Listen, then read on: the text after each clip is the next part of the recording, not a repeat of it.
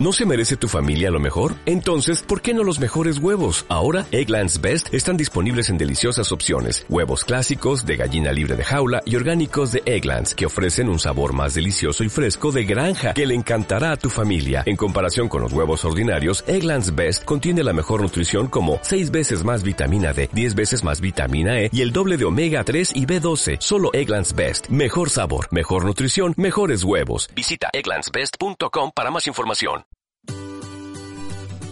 Muy buenas a todos y bienvenidos a Tu Expreso de Salud. Mi nombre es Jaime Carretero y para los que no me conocéis, me podéis seguir en mis redes sociales a través de mis cuentas de Instagram Fitness Thinker o Carretero Jaime 10. Ya estamos por aquí otra vez, nada más y nada menos que con el episodio 15, con muchas ganas de seguir aportando información de calidad y rellenando vuestro huequecito diario saludable con un buen podcast. Aprovechando esta gran bajada de las temperaturas y el punto de transición hacia el invierno en el que nos encontramos, el tema de hoy tratará de la exposición al frío y también al calor, desde un punto de vista saludable y, por último, aplicado al rendimiento. ¿Cuál de estos dos elementos térmicos pensáis que nos aportará más beneficios desde ambos puntos de vista? En esta primera parte abordaremos el tema del frío de una manera amplia y profunda y luego haré una segunda parte donde abordaremos el tema del calor. Empezamos. En la salud, estoy seguro de que en vuestro entorno más cercano habréis escuchado en muchas ocasiones frases como abrígate que te va a dar algo, o no salgas a la calle con ese frío que te va a dar una pulmonía y un largo etcétera. Pero ¿creéis que el frío es el culpable de que enfermes? Con este podcast me gustaría desmentir este tipo de afirmaciones y defender la teoría de que el aumento de resfriados e infecciones en temporadas invernales se debe más a que nuestra breve exposición al frío y a este estrés térmico nos debilita inmunológicamente y hace que nuestras adaptaciones y nuestra fortaleza ante estos estresores sean nulas o muy pobres. En nuestro organismo se produce un fenómeno biológico denominado hormesis que básicamente es someter a un estrés leve y tolerable a nuestro organismo, resultando en respuestas adaptativas que nos protegen contra estrés más severo. En términos coloquiales, sería como pegarnos un par de pellizcos de vez en cuando con el objetivo de estar preparados para cuando llegue el golpe definitivo. Por el contrario, un bajo estrés no será un estímulo suficiente para generar adaptaciones y un alto estrés superará nuestra capacidad de tolerancia del mismo provocando efectos negativos. Ejemplos de este fenómeno los podemos encontrar en ámbitos como la medicina, donde se inyectan vacunas de virus debilitados para generar una adaptación que favorezca nuestra protección ante ese virus fortalecido, y otro ámbito donde se observa claramente este fenómeno es el propio entrenamiento deportivo, ya que cuando vamos a entrenar sometemos a nuestro cuerpo a un estrés con el objetivo de soportar cada vez estrés más severo, pudiéndose entender como kilos, kilómetros recorridos y carga aplicada. Sin embargo, si este estrés es excesivo, puede sobrepasar nuestra capacidad de recuperarnos y no generar adaptaciones positivas, o incluso sobrepasar la capacidad de nuestro sistema inmunológico para afrontarlo, resultando, por lo tanto, en una mayor propensión a enfermedades, virus o infecciones. ¿Qué es lo que pasa si cuando llega el frío estamos constantemente evitando la base de calefacciones en coches, casas o lugares públicos, además de capas y capas de ropa, o simplemente evitarlo por el mero hecho de pensar que es negativo? En primer lugar, que cuanto más evitemos este frío, menos preparados estaremos para soportarlo, y que cuanto menos lo soportemos, más lo evitaremos por pensar que el frío es el culpable. Al final entramos en un círculo vicioso de conformismo y miedo al frío del que es difícil salir si nos escuchan podcasts tan interesantísimos como el que vais a escuchar en el día de hoy. Sin embargo, el tema de la exposición al frío va mucho más allá de ser un simple estresor o del concepto de hormesis que acabamos de explicar, ya que no solo repercute en la propia capacidad de poder soportarlo o no, sino en varios aspectos más. En primer lugar, vamos a ver la influencia del frío en la obesidad y la pérdida de grasa. Algunos estudios relacionan la reducción en la exposición al frío con el incremento de obesidad en lugares como Estados Unidos y el Reino Unido, en estudios como por ejemplo este del año 2011, y algunos de los argumentos expuestos por lo mismo son que reducir nuestra exposición al frío provoca, en, primer lugar, una menor necesidad de gastar energía interna para mantenernos calientes, ya que lo hacen los propios aparatos que utilizamos para mantenernos calientes, y en segundo lugar, una reducción de la capacidad del cuerpo para producir calor. Este último argumento, referente a la capacidad de nuestro cuerpo para producir calor, está condicionada por nuestra, capacidad de por nuestra cantidad de grasa parda o tejido adiposo marrón, que si no lo habéis escuchado alguna vez, seguro que al oír grasa ya estáis deseando que os diga cómo eliminarla. Sin embargo, desearéis aumentar su cantidad cuando os cuente lo siguiente. Esta grasa, esta grasa se caracteriza por tener una capacidad de quemar energía, como grasa y glucosa para producir calor, es decir, es grasa que quema grasa y calorías. Sin embargo, su concentración aumenta con la exposición al frío y disminuye con exposición permanente a ambientes cálidos. llegados a este punto, pues tenemos que menor estrés térmico en forma de frío nos va a provocar menor gasto energético y menor actividad de nuestra grasa parda, predisponiéndonos a mayor obesidad y un mayor superávit calórico a lo largo del día. Estudios interesantes observan, por ejemplo, que exponiendo a dos grupos, uno con altos niveles de grasa parda o tejido adiposo marrón y otro con bajos niveles, a 19 grados de temperatura durante dos horas, se produzca un incremento del gasto energético en reposo en ambos con respecto a una temperatura de 27 grados. Sin embargo, hubo una relación entre la cantidad de grasa parda que tenían los sujetos con el gasto energético. El grupo con mayor grasa parda consumió de media 250 calorías frente a las solo 78 que consumió el grupo con menor cantidad de esta grasa. En el mismo protocolo se observan no solo las adaptaciones agudas que se producen en el mismo momento que se aplica el frío, sino también a largo plazo, ya que se expuso a un grupo a una exposición de 17 grados dos horas al día durante seis semanas y se incrementó la cantidad de grasa parda, así como el gasto energético en temperaturas de 19 grados en condiciones de reposo. Más allá de la grasa parda, encontramos otros factores relacionados con la salud, la exposición al frío y la obesidad, aunque es necesario entender una serie de conceptos. En primer lugar, vamos a hablar de inflamación de bajo grado. Todas las enfermedades principales, incluidas las enfermedades cardiovasculares, la obesidad, la diabetes, los trastornos neurodegenerativos, la artritis y los cánceres, implican inflamación crónica en los tejidos afectados y en muchos casos de manera sistémica o de manera global. En este sentido tenemos las adipoquinas. Las adipoquinas son una serie de polipéptidos producidos por los adipocitos, que los adipocitos son las células grasas. Entonces, estas células producen las adipoquinas. Tenemos adipoquinas proinflamatorias, que son las que generan inflamación, y adipoquinas antiinflamatorias, que son las que disminuyen la inflamación. Pues en este sentido tenemos la adiponectina. La adiponectina es una adipoquina antiinflamatoria, es decir, reduce la inflamación. Bajos niveles de adiponectina se han relacionado con enfermedad coronaria, hipertensión, hipertrofia del ventrículo izquierdo del corazón, infarto cardíaco, aterosclerosis, obesidad, diabetes tipo 2 y síndrome metabólico, así como una peor termogénesis o producción de calor a partir de la propia grasa parda de la que hemos hablado anteriormente. Por el contrario, altos niveles se han asociado a un efecto protector de células como las cardíacas, un aumento del flujo sanguíneo en casos de isquemia, que la isquemia es un bloqueo del flujo sanguíneo al corazón, se disminuye también el riesgo de aterosclerosis y se favorece la termogénesis, es decir, la producción de calor a partir de la grasa parda. Varios estudios han asociado la presencia de esta adipoquina con la exposición al frío también. Como dato adicional, un estudio reciente ve que extrayendo la adiponectina nuestra termorregulación solo se ve afectada bajo condiciones de estrés térmico, o sea, de frío, y no bajo temperaturas normales en casas o lugares públicos, entre 18 y 22 grados, lo que resulta en que solo obtendríamos beneficios de su presencia bajo condiciones de frío. Este estudio plantea además el posible uso de la diponectina para tratar casos de hipotermia.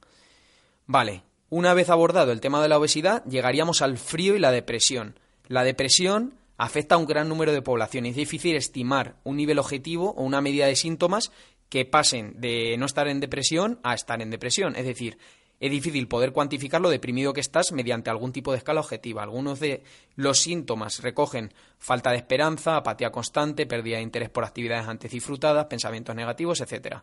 Algunos factores de riesgo conocidos en este trastorno son fumar, enfermedades asociadas, deficiencias de vitaminas, ciertos medicamentos o eventos estresantes y traumáticos, aunque no se puede establecer una relación causa-efecto directa. Es decir, no quiere decir que porque tengas cualquiera de estos síntomas vayas a desarrollar depresión sí o sí. Otro de los factores menos conocidos de manera popular, pero que ya ha sido hipotetizado por algunos estudios científicos, es la existencia de estilos de vida modernos que desconectan con los estresores fisiológicos con los que ha evolucionado nuestra especie como mamíferos y primates, es decir, actividad física frecuente, exposición a elementos como el sol o entornos naturales lejos de la urbanización, etc. Otro de estos estresores corresponde con el tema de este podcast y son los cambios de temperatura a los que se sometía nuestra especie durante miles de años como actividades como por ejemplo nadar un río, tener que cazar en pleno día con condiciones de calor extremas.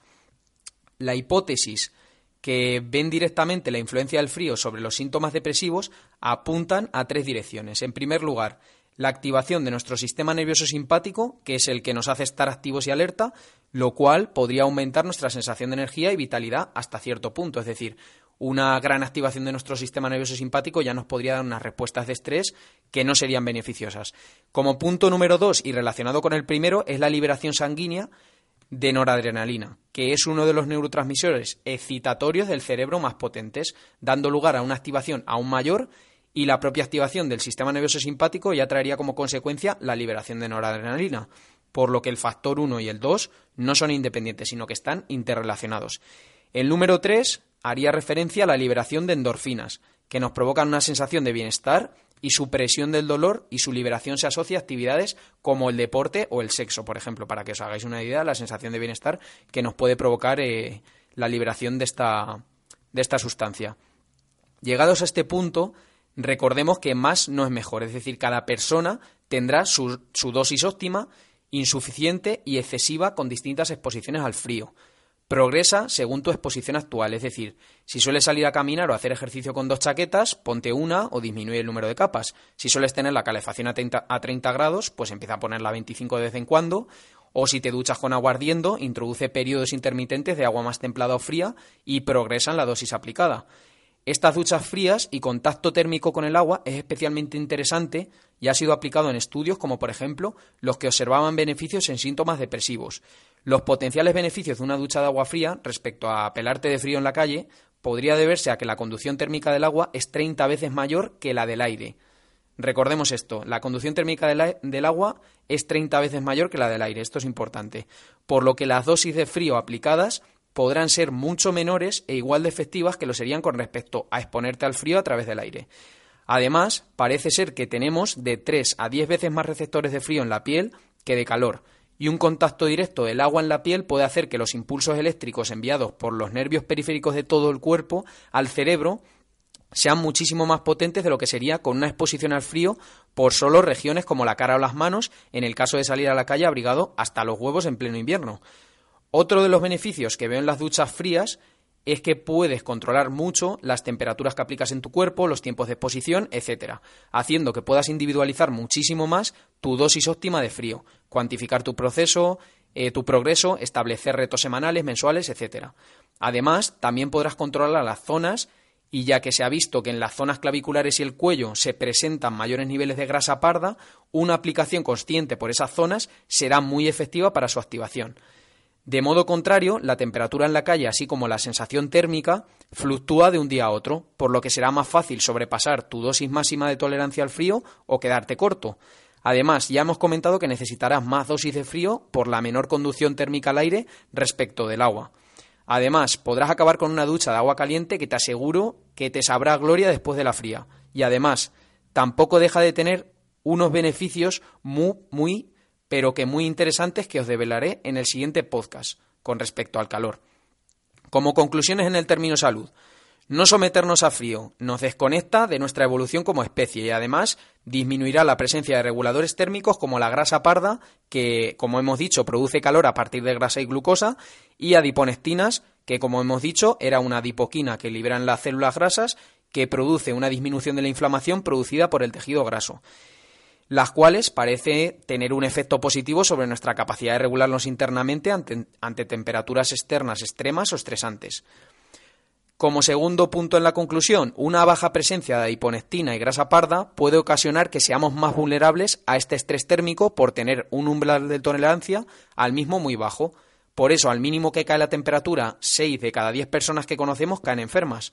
Como ocurre con cualquier capacidad física de nuestro cuerpo, para mejorarla, tenemos que entrenarla y usarla. Sin embargo, tan malo puede ser no someterse a este estrés térmico como someterse excesivamente. Encuentra tu dosis óptima y progresa de manera gradual con estrategias como duchas frías, realizar actividad física al aire libre con poca ropa, etc. No deberíamos ver el frío como culpable del aumento de infecciones, virus o resfriados en el proceso invernal, sino a nuestra baja capacidad inmunológica para afrontarlo. Una vez visto el apartado saludable de la exposición al frío, veamos cómo afecta al rendimiento. Terapias de frío han sido ampliamente utilizadas y estudiadas en el campo deportivo, especialmente destinadas a procesos de readaptación o recuperación de la carga de entrenamiento lesiones. Los estudios aplicados suelen aplicar eh, protocolos de inmersiones de agua fría, 10-15 minutos aproximadamente, en torno a 5-15 grados más o menos. Los beneficios que se defienden en su utilización son una reducción de la inflamación local, es decir, donde aplicamos el frío y de la conducción nerviosa, espasmos musculares o dolor asociado, reducción de sensación de agujetas, etc. Es ampliamente conocido el procedimiento RICE, o sea, RICE, que sería arroz en inglés, introducido en 1978 por el doctor Mirkin, siendo el significado de sus siglas el siguiente: R de reposo, I de hielo, C de compresión y E de elevación. Y también es reconocida, sin embargo, recientemente su inefectividad en la redactación de lesiones, llegando a serlo incluso por el propio doctor Mirkin en 2015 a través de un artículo en su página web, afirmando que el reposo y el hielo pueden retrasar la recuperación. Rectificar es de sabios y ole por el doctor Mirkin. Ahora parece que está cobrando fuerza el término meat, o sea, carne en inglés, que sería M-E-A-T, para la recuperación. Para la recuperación, perdón. M de movimiento, E de ejercicio, A de analgesia natural y T de tratamiento. Centrándonos en el hielo, los argumentos que utiliza el doctor Mirkin, sumados a los de otros autores como Gary Rain en el año 2014, critican el uso del hielo para recuperar una lesión ya que produce vasoconstricción, es decir, contrae los vasos sanguíneos disminuyendo la circulación por los mismos, por lo que llegarán menos nutrientes y enzimas reparadoras al foco de lesión. Además, la obsesiva necesidad de reducir la inflamación en los periodos iniciales de una lesión es contraproducente, ya que la misma es una respuesta natural de nuestro cuerpo que favorece la llegada de agentes inmunológicos como leucocitos o monocitos para iniciar el proceso de recuperación. Del mismo modo, están siendo criticados de manera reciente los medicamentos antiinflamatorios por autores como el profesor James McCormack, en el año 2014 afirmando que no existe evidencia que apoye su uso y puede interferir con la producción de colágeno o la síntesis de proteínas dañadas en el sitio de lesión. También se ha intentado ver el efecto que estos potenciales beneficios podrían tener sobre la producción de fuerza y aumento de masa muscular. En este sentido, encontramos un estudio muy reciente de FIFE y colaboradores en el año 2019 que afirma que la fuerza no se ve afectada, pero sí la hipertrofia muscular, mediante una disminución de la misma. Es decir, las señales anabólicas provocadas por el entrenamiento se reducen si exponemos de manera crónica nuestro cuerpo al frío como estrategia de recuperación. Como conclusión a todo el podcast, considero que la exposición al frío está mucho más justificada en el ámbito de la salud respecto al del rendimiento, la redactación de lesiones, dejándolo en este caso para momentos muy puntuales como competiciones o sesiones de entrenamiento de mucha carga acumulada. Y hasta aquí llegamos con el análisis profundo de los efectos del frío en nuestra salud y rendimiento. Espero que os haya gustado y que os haya parecido tan interesante y curioso como a mí, pero sobre todo Espero que os sirva para mejorar vuestra salud y que podáis sacar algún tipo de transferencia o aprovechamiento en vuestra, en vuestra vida diaria. Si tenéis cualquier duda, estoy deseando resolverla. No os olvidéis de compartirlo, darme un like en iVoox, Spotify o podcast de Apple y escuchar el resto de episodios del canal con, el, con los que aprenderéis muchísimo. Y nos vemos en la parte 2 con la exposición al calor, sus beneficios y potenciales efectos perjudiciales. Un saludo.